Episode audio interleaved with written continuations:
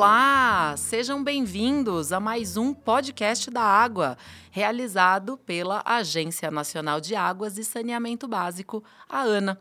Eu sou Flávia Pierre e hoje nós temos um episódio muito especial.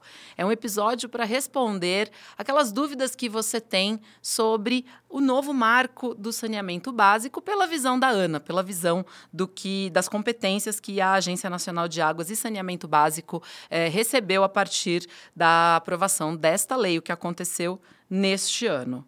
Hoje no Brasil, 35 milhões de pessoas não têm acesso à água tratada e quase 100 milhões de pessoas não têm coleta de esgoto e nem tratamento de esgoto. O novo marco do saneamento básico, que foi aprovado este ano, traz regras para permitir que o Brasil chegue à universalização desses serviços até o ano de 2033, com diversas questões, diversas uh, novidades, né, e também trazendo muito mais segurança jurídica para esse tema. Então, para falar sobre esse assunto, nos ajudar a esclarecer alguns desses aspectos, eu convidei hoje o Carlos Mota, que é coordenador do grupo de trabalho do saneamento básico aqui na Agência Nacional de Águas, e também trouxe o jornalista Railton Alves, que vai nos ajudar a fazer essas perguntas e é, nós vamos estar aí no seu lugar, no lugar do ouvinte, trazendo as principais dúvidas. Obrigado, Mota. Obrigada, Flávia. À disposição. Railton, obrigada. Olá, Flávia. Bom dia. Então vamos lá. Vou começar já difícil, hein, Carlos Mota? Essa lei, ela vai privatizar a água? Essa é uma boa pergunta e é a gente já começar respondendo. Não existe privatização da água no Brasil. A água é um bem público, né? Ele é um bem de toda a sociedade brasileira, tá? O que a lei busca trazer é a iniciativa privada para prestação do serviço de abastecimento de água e tratamento de esgoto. O que, que é isso? A água que está no rio, ela é pública, mas fazer com que a água saia do rio, seja captada, bombeada, tratada, entre pelas tubulações e chegue até a sua casa, ela tem um custo. Né? Então, ela custa dinheiro, custa energia, tem custo de investimento, tem a operação do, é aquele cara que conserta a tubulação, a rede de um vazamento na porta da sua casa, tudo isso tem um custo, não é?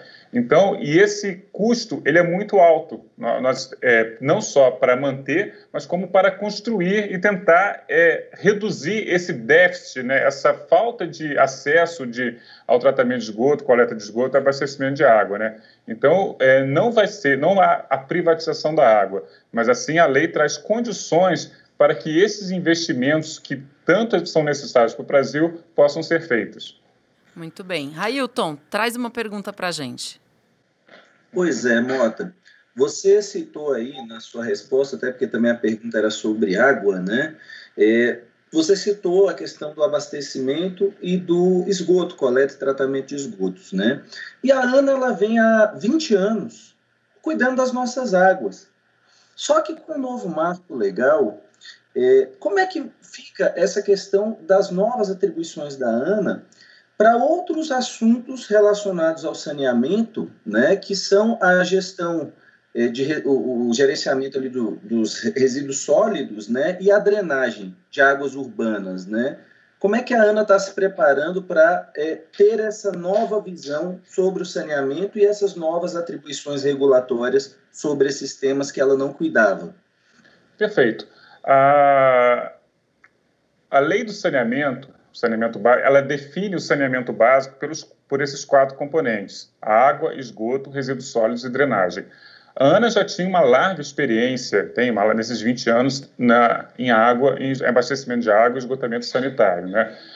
A drenagem urbana ela é muito próxima da, da, do esgotamento sanitário, vamos dizer assim. Né? Você coleta, ao invés de coletar os esgotos, você coleta as águas de chuva, não é? E você tenta levar essas águas de chuva até os rios e canais e por aí vai. Então, assim, é um conhecimento que passa pelo que nós chamamos da hidrologia, né, que é o conhecimento do ciclo da água, em que a Ana já tem esse conhecimento acumulado. Então, a gente trabalhar com drenagem vai ser é, um processo, uma transição mais rápida, vamos dizer assim, pela, por tudo fazer parte do ciclo direto da água. Resíduos sólidos já é um mundo um pouco diferente, né? A coleta, o tratamento, a coleta do, do lixo na porta da sua casa, a varrição de rua na sua cidade, né? depois você coletar o, o, o lixo, é, levar ele até uma solução ambientalmente adequada, os aterros sanitários, né? Então, esse é um setor que a ANA está começando agora a se especializar para poder fazer frente mas ele também tem impactos na água, né? Quando você não tem coleta adequada, por exemplo, do lixo, ele entope os seus bueiros. Ao entupir seus bueiros, ele prejudica o sistema de drenagem. Né? Então, também, de alguma forma, impacta o seu. E aí, ao entupir seus bueiros, prejudicar o sistema de drenagem, causa enchentes. Algumas enchentes, ou enxurradas, né? Essas enxurradas, se você não tem coleta de lixo, por exemplo, você tem animais, você tem ratos você pode causar doenças, né? Então, tudo nesse ciclo do saneamento básico, de melhorar a qualidade de vida da população, a gente conseguir trabalhar com resíduos sólidos também vai dar uma um grande melhoria no sistema aí para o Brasil. E uma outra coisa, Mota, que eu queria te perguntar é o seguinte: a ANA, a partir da Lei é, 14.026 é, desse ano, né, de julho, o Marco Legal de Saneamento, é, essa lei ela conferiu à ANA a atribuição de regular o saneamento, porque antes as pessoas achavam que a ANA já regulava o saneamento, né? É, sendo que a ANA ela faz a, a, a, ela regula o acesso à água para as empresas de saneamento em águas federais, mas e agora com essas atribuições novas aí na área de saneamento, de regulação? É, a ANA está substituindo as agências locais, as agências estaduais, é, intermunicipais ou municipais? É, de forma alguma, Railton. É, a regulação mesmo direta continua pelas agências, sejam elas municipais, estaduais ou regionais. Não é? O que a ANA vai trazer agora são o que nós chamamos de normas de referência para a regulação do setor. A norma de referência é um regulamento que visa harmonizar a atuação das agências, para que um país tão grande quanto o nosso é, possa ter um nível mínimo compatível entre as agências, um nível de cobrança pela qualidade dos serviços seja igual. Ou seja, a ANA vai dar essas, essas regras de harmonização, mas a aplicação das regras elas continuam sendo feitas pelas agências reguladoras. E ainda tem o caso que muitas vezes as pessoas perguntam: e quando o município não tem uma agência reguladora, por exemplo? Tá? É, a ANA vai assumir? Então, eu costumo também não. Tá? É, se o município ainda não delegou a regulação dos seus serviços para uma agência reguladora, ele tem que fazê-lo. E aí, essa agência reguladora, que, para que, que o município delegou, é que vai é, adotar as normas de referência elaboradas pela ANA. Mota, vou trazer uma pergunta aqui, é, abrindo um pouquinho do papel da Ana, tá? Falando de forma mais geral, até porque é, imagino que você já teve que estudar bastante sobre o setor de infraestrutura, né, como um todo, para poder nos auxiliar aqui na Ana. Mas outro dia eu estava conversando com alguns colegas que não são do, do setor e, e me perguntaram o seguinte: Poxa vida, mas se privatizar é, um serviço de tratamento né, de água, esgoto e coleta de esgoto, as empresas vão estar lucrando. E, e ao dizer isso, né, é, essa pessoa estava tentando comparar ali com uma lógica de mercado de outras coisas, né? Como se fosse assim, ah, o lucro é livre, né? Se tem dois restaurantes, um restaurante quer cobrar caro e o outro quer cobrar barato, ah, tudo bem, ele está lucrando livremente. Desculpa, bati a mão no microfone de tanta empolgação para essa pergunta. Mas é, a minha pergunta é, é, Mota, como é que funciona esse tipo de, de serviço, né? Como é, é parecido com a, com a luz? É parecido com o telefone celular? Como é que é esse, como é que é, funciona a prestação desses serviços? Existe lucro e como é que fica decidido quanto que vai ser cobrado da população para ela ter acesso a esse serviço? Obrigado, Flávio. Essa pergunta é, realmente é, ela é muito interessante, né? Primeira coisa é que a gente tem que para entender todo esse contexto, né, é que o serviço de abastecimento de água coleta de esgoto é, é o que nós chamamos de monopólio natural. O que é um monopólio natural? Monopólio é quando somente uma empresa presta aquele serviço, seja essa empresa pública, seja ela privada. Só ela presta serviço, porque não faz sentido ter concorrência para aquele serviço na, na prestação. Você não vai ter dois canos passando na porta da tua casa, um de cada empresa, e você escolher é, de qual cano você vai se conectar, porque isso é muito mais caro. Então, é mais barato para a sociedade você ter é, uma empresa só prestando esse serviço. Tá? Então, esse é um monopólio natural. Agora, sem, qual é o risco que surge de um monopólio natural? É esse cara, ele ser o único prestador, querer cobrar o preço que bem entender, né? E, e ter lucros, vamos, vamos supor assim, é, extraordinários, né? Lucros acima do justo, né? Então, aí, aí entra o papel da regulação. O que, que a regulação faz? Ela calcula esse preço, essa tarifa, de forma a remunerar, primeiro, ressarcir os custos que esse prestador tem, e novamente, independente de ser público ou privado, ele tem todos aqueles custos que eu falei, então ressarcir o custo é, eficiente, e aí isso é um ponto importante, não é qualquer custo. Então, assim, ele, se ele for ineficiente, né, gastar muito mais do que o necessário para prestar o serviço, ele não pode ser remunerado pela sua ineficiência, né? Então, a agência reguladora define uma tarifa que ressarce o custo e que ela remunera, ou seja, permite que o cara tenha um, tenha um retorno financeiro, um lucro, vamos dizer assim, mas que seja um lucro justo, né? não um lucro extraordinário. Que, que é um lucro justo, né? Que é a outra pergunta. O lucro justo para um prestador de serviço é aquele em que o incentiva a querer prestar aquele serviço. Você tem um dinheiro, imagina você, pessoa física, você tem um dinheiro e você pode colocar esse dinheiro no banco, rendendo 5%, ou você pode vender, é, colocar seu dinheiro numa ação de uma empresa que vai te dar 6%. Qual a tua decisão? Você vai tomar a decisão de eu vou colocar nessa empresa de, de 6%, entendeu? Então, é, é isso, esse é o, vamos chamar assim, o lucro justo. É aquele em que você é, abre mão de um é, de uma receita, de um, de um retorno financeiro por outro. Né? Ele não pode ser também extraordinário. Até né? porque a pessoa então, deve ter riscos, né? Pra, se ela exatamente. colocar o dinheiro no banco e ficar na praia tomando água de coco, ela não tem um risco. Mas se ela exatamente. decide ter uma empresa de saneamento, amanhã ou depois pode acontecer de romper um cano, ter um bairro novo Isso. na cidade, etc, etc.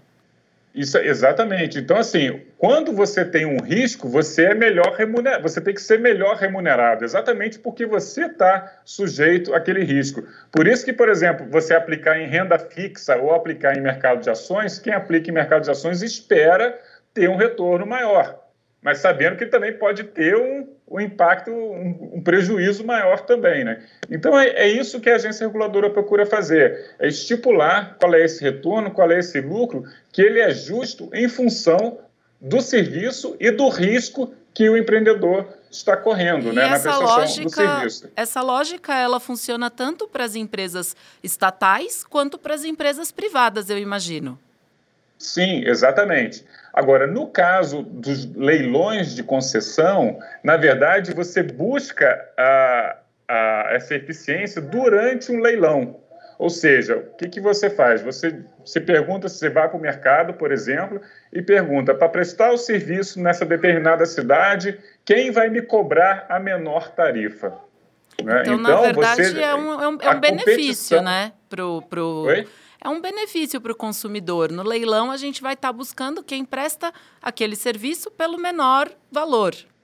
Exatamente, entendeu? Então é, é isso que, o, que se procura fazer. Então o cara compete para receber o direito de ser o único prestador de serviço daquela, daquela região. Mas aí ele está competindo com outros. Então a, a, competição, como eu falei, do, do monopólio natural, né, que não existe dois canos na mesma cidade, mas você pode competir com outras pessoas para ter o direito de você colocar aquele cano naquela cidade. Muito bem. Mota, queria perguntar para você é, como é que vai funcionar a parte de, de tarifa mesmo, né? Ou pensando aí na ANA, que vai fazer essas normas de referência, né? A ANA não vai fazer a tarifa, a continha ali, né? Continha que você estava comentando, né? O cara gastou para fazer um cano, aí boto ali na conta o, o, o, valor do cano, a amortização, o dinheiro que ele pegou. Ah, mas ele também tem que gastar com a mão de obra da pessoa, que tem que estar tá andando pelas ruas, vendo se tem vazamento, vendo, lendo os relógios é, medidores, os medidores de água, etc. Muito bem, essa continha, ela não vai ser feita pela ANA, ela vai ser feita pela agência local. A ANA vai explicar como faz a conta, né? O que, que tem que estar tá dentro da conta. Mas conta pra gente, é, a gente deve esperar ali que, então, a partir de algum período aí, depois de 2021, 2022, vai chegar na minha casa uma conta, assim, coleta de esgoto? Vai ser assim? Ou é, tratamento de água? Como é que deve ser isso? Não, isso não, isso não vai mudar. Hoje as pessoas já recebem a conta da, de água, de água e esgoto na sua casa, né? Então elas já recebem normalmente, isso não, não se altera. O que a gente vai ter agora são regras muito claras do que, que pode ou não constar dentro desse preço que você está pagando, né? Então, não ter diferentes interpretações é, sobre é justo esse valor estar tá sendo cobrado dentro da minha tarifa, dentro do preço que eu vou pagar? Então a ANA também vai padronizar isso. Eu vou dar um exemplo aqui para vocês. Imagine que uma empresa é, de água e esgoto queira patrocinar um grande clube de futebol. Hum, dar, interessante. Tá? Esse preço, esse valor do patrocínio, ela pode colocar aqui isso na tarifa? Entendeu? Então é isso que a Ana vai colocar e vai dizer: olha, isso é, quer patrocinar é o direito dela, mas a população não tem que pagar por um patrocínio, é, por exemplo, um clube, um grande clube de futebol, entendeu? Então é, esse é um exemplo de, de coisas que, que na, na definição das regras do que pode constar uma tarifa ou não, elas vão estar lá. Você tem, por exemplo, benefícios, tipos de benefícios. Vamos chegar aqui no exagero, né? mas você dá um jato, um jatinho para o diretor-presidente da, de uma companhia de água. Você vai considerar esse custo do jato na tarifa? A sociedade vai pagar isso para o diretor, para o presidente da, da empresa? Né? Então, as regras de, de tarifa elas buscam realmente evitar, dar uma dá uma sinalização. Eu estou dando exemplos mais, vamos chamar assim, exagerados, tá? mas existem coisas na operação do dia a dia em que realmente você tem que delimitar, tá bom? Muito bom. Railton. Pois é, Mota, você falou na sua última resposta muito a palavra regra, né? E a ANA, ela recebeu a atribuição de fazer, pelo Marco Legal do Saneamento, de elaborar as normas de referência. E aí eu tenho duas perguntas, uma sobre isso e já vou engatar em outra e você pode fazer esse combo aí de essas duas respostas. Mas sobre as normas de referência, o que, é que a ANA já tem feito efetivamente para é, o cumprimento dessa atribuição que ela ganhou, é, essa atribuição regulatória né, na área de saneamento? Então, o que, é que ela está fazendo efetivamente para é, materializar, né, concretizar essas normas de referência, apesar de é, a, o marco do saneamento ter sido agora é, no segundo semestre, então está bem recente, mas ainda assim, o que, é que nós estamos fazendo? A ANA ela tem um, um, um planejamento, um cronograma para elaboração dessas normas de referência, e a segunda pergunta é sobre a capacidade técnica da ANA. A ANA ela tem capacidade técnica para assumir uma responsabilidade tão grande como a de elaboração das normas de referência do setor de saneamento? Bom, vamos lá. É... O primeiro produto do nosso no, Nova Competência chama-se Agenda Regulatória. O que, que é uma agenda regulatória? agenda regulatória é um cronograma de, de elaboração e discussão das normas de referência. Então, nós colocamos em consulta pública do período de 10 de setembro a 25 de outubro de 2020, na internet, a primeira proposta de agenda regulatória. E lá tem uma lista de temas que serão estudados e que possivelmente se tornarão normas de referência da ANA. E lá, então, tem essa agenda, ela, tem, ela é por semestre. Então, é, é, começando agora, já no final de 2020, até o final de 2022. Então, a cada semestre, quais serão as normas que a ANA vai discutir, quais serão os temas que a ANA vai discutir. E aqui eu queria fazer um, um, uma explicação rápida, um parêntese. o tema não necessariamente vira uma norma. Ele pode virar, provavelmente, mas quando a gente começa a estudar aquele tema, aquele problema, talvez a solução não seja é, estabelecer uma regra, uma norma para isso. Pode ter outras soluções. A solução não precisa ser uma norma, pode ser um manual. Porque às vezes o problema não é das pessoas é, implementarem aquilo, é saber como fazer. Então, como fazer não é uma resolução, às vezes é um, é um manual, entendeu? Então, você tem diferentes soluções que a gente, ao estudar cada tema, a gente vai é, definir no momento em que estuda. Então, a gente tem uma lista de temas que serão estudados ao longo desses próximos dois anos, tá? E esses temas compõem o que chamamos de agenda regulatória e possivelmente virarão normas de, de referência. Então, isso aqui ao longo dos próximos dois anos. Quanto à estrutura e à capacidade da ANA de fazer frente a isso, é, a gente tem, nós temos uma estratégia traçada para isso. A primeira é nós já temos esse grupo de trabalho, uma equipe bastante capacitada no setor, que está se capacitando cada vez mais nisso aí. É, nós estamos para receber cerca de 40 servidores públicos federais é, que têm especialização, seja em saneamento, seja em regulação, tá? para ajudar a compor a equipe. E, além disso, a gente se vale de apoios de consultorias especializadas em cada tema porque assim cada tema ele é muito complexo, ele é muito específico. Então, é, a nossa estratégia é eu quero ter equipes que sejam capazes de discutir cada tema, mas se fazer também o uso de pessoas que estão na ponta, naquele que sabe aquilo, o detalhe do detalhe do detalhe, que possam trazer esses elementos para a gente, para que a gente possa elaborar é, essas normas. E, além disso, o processo de elaboração das normas, ele pressupõe que a gente vai ouvir a ponta ouvir as reguladoras, ouvir as empresas de saneamento, ouvir a sociedade. O que, que pega naquele tema? O que, que é importante? Né? Então, a gente vai construir procurando ouvir. Tá? Porque eu costumo brincar que aqui em Brasília a gente está muito longe da realidade brasileira como um todo. Então, a gente tem que chegar na ponta, ouvir. E nosso processo, por exemplo, da agenda regulatória, nós fizemos mais de 15 reuniões com toda uh, com, os, com, os, atores principais do setor, exatamente para conhecer quais são os problemas. E agora, sabendo quais são os problemas, identificando os temas, a gente vai a fundo em cada um deles. Tá bom? E, e Mota, é, só um complemento, e nessas normas de referência para a elaboração delas, a ANA ela, ela ouve a sociedade de uma forma direta, ela abre consultas, como é que funciona isso daí? Perfeito. É, a gente na é, a gente tem um momento, toda norma de referência, ela vai ter, ela tem um momento de uma consulta pública que fica disponibilizada na, na internet. Tá? Então, por exemplo, a agenda regulatória é, está em consulta pública nesse período que eu relatei de 10 de setembro a 25 de outubro de 2020. Cada norma dessas, no processo de elaboração, a gente vai procurar ouvir aquelas partes que são diretamente afetadas pela norma para aquele tema, né? A gente vai procurar ouvir essas partes para poder ajudar a gente a conceber. Feita essa concepção da norma, a minuta vai para a consulta pública, sim, para que todos possam opinar.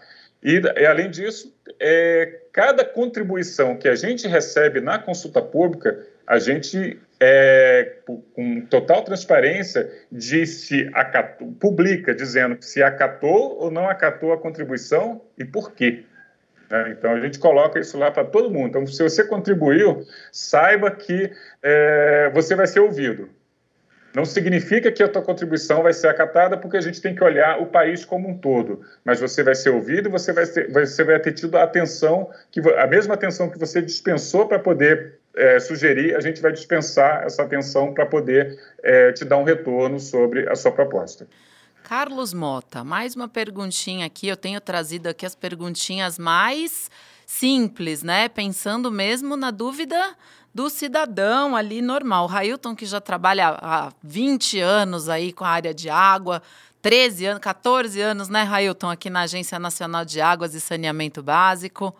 14, 14 anos, mas então eu vou trazer as perguntinhas aqui mais para nivelar, hein? Então é o seguinte: uh, o grande mote do marco de saneamento né, é permitir a universalização, ou seja, que a gente saiba que o maior número possível de brasileiros, né? Quase que todos os brasileiros, tirando a, a quem mora muito afastado, quem mora numa área rural, etc. Mas que o, o brasileiro ali médio tenha água tratada em casa e o esgoto sendo levado, né, da casa dele, não o esgoto ali na frente da casa dele correndo no meio da rua, como a gente vê em, em tantas cidades aí pelo Brasil afora. Então, para universalizar, eu vou ter que fazer uma expansão desses investimentos. Imagino aí que eu vou ter que ter muito cano sendo colocado em, em, todas as cidades, vou ter que ver muita obra acontecendo por aí, com tratores cavando para colocar esses grandes é, é, canos, né? aqueles canos grandes para levar. Também as é, estações de tratamento de água, de tratamento de esgoto, né? o que vai melhorar a qualidade do rio também, né? porque a água é uma só, como a gente diz aqui na ANA. Mas o que eu quero saber é o seguinte: esse investimento, as empresas, sejam públicas ou privadas, que forem ficar com essa concessão desse serviço, né, seja por meio de um leilão, ou seja por meio é, de um contrato, agora com regras claras neste contrato, é, elas têm ali uma previsão de investimentos, uh, os poderes concedentes, né, as municipalidades ou consórcios, né, quem tem o, o contrato ali decide quem é que vai é, prestar esse serviço por meio de um leilão, etc. Está escrito ali nesse contrato, olha, você tem que fazer investimento, tantos investimentos. Como é que é isso? Explica para a gente. Bom, existem é, alguns modelos né, nesse contrato, nesses leilões, né? Mas o, o, fundamental de todos eles é que existem metas, metas de atendimento e que se essas metas decorrem de investimentos. Ou seja, vamos pegar aqui um município que hoje tem um atendimento de 50% com rede de coleta de esgoto. Tá? O contrato dele vai ter lá a meta: você tem que coletar e tratar 100% dos seus esgotos até 2033, por exemplo, que é inclusive o prazo que a própria legislação tem. Então, ele já sabe que vai ter que fazer um investimento suficiente para é, passar de 50% para 100% nos próximos 14, 15 anos. Né? Então, é, e aí tem um valor para isso. Então, ele vai ter que fazer, atingir aquela meta, não é o valor financeiro. O valor, quando você faz o estudo, quem estuda o processo de concessão, ele estuda, olha, hoje se o cara for fazer aquele investimento, quanto custa? Porque você precisa saber disso para poder, poder modelar né? saber quanto vai custar, para ver o impacto disso na, na tarifa. Né? Então, ele vai fazer, é, o, quem faz a modelagem da concessão, né, o poder concedente um banco, como um BNDES, por exemplo, fez agora para Alagoas, né? Então, ele calcula esse valor para ele poder ter esse valor que vamos chamar de referência, né?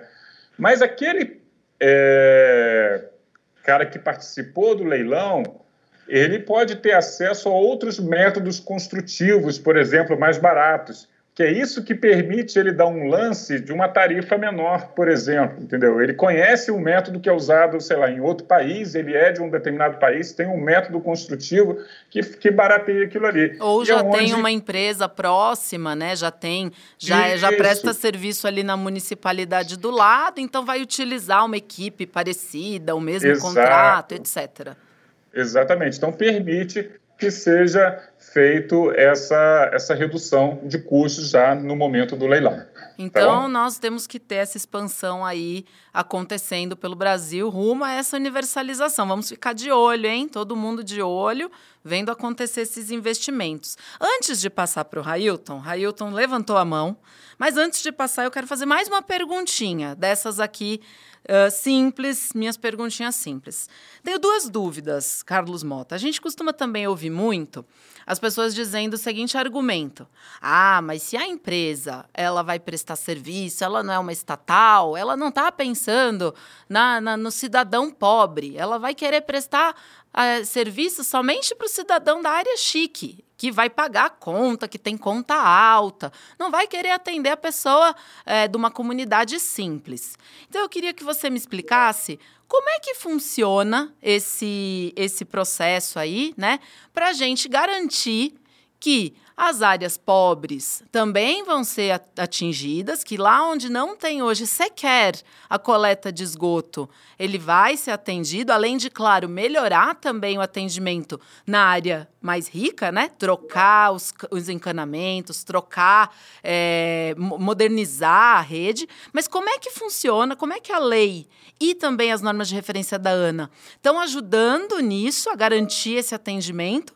E depois também quero que você me fale que a gente ouve muito aí, ah, porque a empresa só vai querer ficar com o filé, não vai querer ficar com o osso, não vai querer a área ruim. Me explica, tem subsídio? Como é que a gente participa nesse processo? Tá. Bom, é, esse é um outro ponto interessante. E aí a questão da modelagem da questão da, da modelagem dessa concessão ela é importante, né? Então, a gente sempre tem, em todas essas modelagens, a previsão da tarifa social, né? que é aquela tarifa para aquelas pessoas de uma renda é, menor. Tá? É, então, são pessoas, essas pessoas que têm uma renda menor, elas pagam, sim, é, valores menores. Né? Então, uh, essa isso já nesse processo é pensado nisso exatamente para não ter problemas de, vamos chamar, a gente chama de problemas de equidade, né, de pessoas com rendas diferentes pagando valores proporcionalmente é, proporcionalmente desproporcionais é, é ruim, né, pagando valores desproporcionais, né? Agora, a segunda questão eu esqueci, Flávia. Não, eu tinha perguntado. Primeiro eu perguntei se uh, os pobres vão ser atendidos também, né? Se de alguma forma a minha tarifa num bairro de melhor acesso, se ela vai de alguma forma cobrir a tarifa da pessoa carente, né? Se existe uhum. essa previsão, porque senão fica uma tarifa e nunca a pessoa vai conseguir pagar, né, para ter o serviço e aí ela não vai ser atendida. E a segunda pergunta que eu fiz é uma mais geral, de leilão, assim, do osso e do filé. Ah, ok. Não, então. e, e, só uma coisa, vou só dar uma bagunçadinha na, na pergunta do Vem, Railton, a brilhanta. Um pouquinho, um pouquinho, mais difícil. A, a brilhanta pergunta. pergunta. É porque é o seguinte, a Flávia ela fez a comparação, Mota, entre bairros, né? Mas vamos estender isso além da, da, da, questão entre bairros, entre cidades, porque muita gente foi contra uh, o marco do saneamento falava da, do filé e do osso, né? Falando de cidades diferentes. Então, uma cidade muito pequena, é, pobre, é, nenhuma empresa vai querer ser, prestar o serviço lá também, né? Então, é, eu queria que você também falasse sobre isso, né? Se o marco ele contempla esse tipo de município pequeno e pobre. Perfeito. Então, o, o, essa, o marco ele incentiva a regionalização, que é isso que a gente está falando aí do filé e do osso, né, que a Flávia citou e que você coloca aqui de, de outra forma. O que, que é a regionalização? É, são os municípios se juntarem, um conjunto de municípios, para que dê a escala para que realmente você otimize, ou seja, torne a tarifa a mais acessível possível para fazer frente também a esse conjunto de investimentos.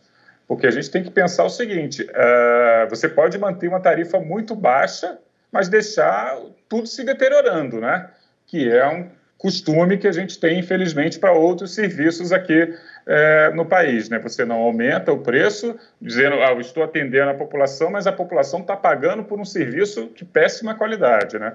Então, o, o que você procura fazer é juntar esses municípios para que é, dê essa escala adequada. Porque é o seguinte, esse tipo de serviço, abastecimento de água, esgotamento sanitário, os custos deles, ele tem um custo fixo muito grande, que é o custo de investimento, mas um custo de operação mais baixo. Então, quando você, você operar mais regiões, é, outros serviços eles cada vez ficam mais baratos porque você dilui o custo dele entre mais, mais pessoas, entendeu? Então, por isso, esse incentivo à regionalização. E a lei traz esses incentivos, dá prazos para que os estados definam as suas regiões né, para prestação de serviço, ainda diz que se os, se os estados não definirem essas regiões, a União vai propor. Tá? Então, exatamente com esse incentivo para que é, você é, tenha essa escala. Mas, além disso, é, essa premissa também não é 100% verdadeira. Tá? Isso é, é, que é importante de colocar. A gente vai, por exemplo, você pensa em porte de municípios, no interior dos estados de Mato Grosso, Rondônia, você tem hoje concessões privadas para municípios de 10 mil habitantes. Já existe tá. isso, né, Mota? Não Já é uma verdade isso. dizer que é. É, é. tudo a privatização é uma coisa nova ou que prestadores é, privados é novidade. Não é, né? A gente já tem empresas de saneamento Não. privadas. Isso, 6% do mercado hoje, grosso modo, 6% da população brasileira é atendida por prestadores é, privados já no Brasil, desde serviços de, de, maior porte, como cidades até, como eu falei, de 10 mil habitantes no interior do, do Mato Grosso entendeu? Então, assim, existe espaço para todos, para o público e para o privado. Eu vou trazer o Railton para a última pergunta, hein, doutor Railton? Poxa, agora você me apertou, é... eu queria é. fazer mais duas. Não, então, tá bom, vou engata, engata. Vou, vou encavalar aqui as duas. Vamos lá, Mota. É, muita gente tem medo de priva é, é, é, assim, fala de que está acontecendo uma privatização, né? Ou tem medo de que uma empresa privada assuma os serviços de saneamento da sua cidade, com o temor de que as tarifas necessariamente vão subir, né? É isso mesmo. Nessa, é, é, costuma acontecer essa elevação das tarifas a partir do momento que uma empresa privada assuma aquela concessão, enfim, né? E para finalizar, já que é, a gente está na reta final, é, eu só queria também que você falasse como uma consideração é, sua, né? Como você avalia que a ANA pode melhorar a realidade do saneamento do Brasil, sendo que o Brasil é um país onde as pessoas têm internet 4G, têm smartphone, têm é, telefone, têm é, energia elétrica, mas ainda pisam no esgoto. Tá bom, vamos lá. Sobre a questão da, da tarifa, se as tarifas vão aumentar. A gente tem que pensar é, na situação que é, existe hoje é, em várias regiões. Né? Então, você tem é, regiões em que você hoje paga uma tarifa, vamos chamar uma tarifa justa.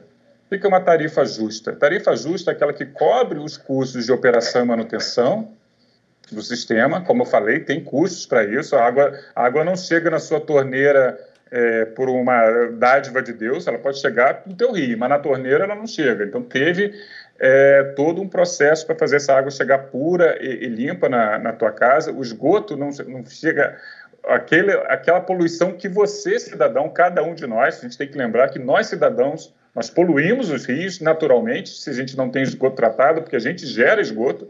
Então, aquela poluição, ela não é tratada, ela para ser tratada tem um custo para isso, né, que todos nós geramos. Então, por isso a gente tem que pagar pelos esgotos também. Então, por exemplo, você tem regiões em que só se paga água, não se paga o esgoto. Então, esse, esse local vai passar a pagar pelo esgoto. Ele tá, já que o esgoto está sendo coletado e tratado, tem um custo para isso, porque nós, cidadãos, nós como sociedade, poluímos. A nossa simples existência é um causador de poluição é, nos nossos rios, né? E todos nós queremos o rio mais limpo possível, né? Mas nós causamos... Então, esse custo tem que passar a ser pago pela, pela sociedade. Por outro lado, você tem é, locais hoje em que o serviço prestado tem espaço para grande melhoria de eficiência e que esse espaço da melhoria de eficiência permite um aumento dos investimentos. Então, se você pegar hoje, é, é, nesse momento, em outubro de 2020, em que você tem, por exemplo, acabou de ser realizado o leilão lá de Alagoas, lá da Casal, região metropolitana de Maceió, o leilão foi um sucesso sem aumento nenhum. A previsão, o leilão foi o seguinte: não é a menor tarifa, é mantida a tarifa atual, que é uma tarifa que a população já está acostumada a pagar. Quem vai oferecer mais para poder ter esse direito de prestar o serviço? Tá? Então, e de prestar o serviço e fazer todos os investimentos que precisam ser feitos para que todo mundo tenha acesso a água e esgoto, né? E aí, mantido esse padrão, lá, a previsão, o preço mínimo era 15 milhões de reais e o vencedor ofereceu um lance de 2 bilhões de reais. só para mostrar o quanto que ainda tem espaço da eficiência, pode melhorar na eficiência da operação e isso pode se transformar em é, investimentos. Né?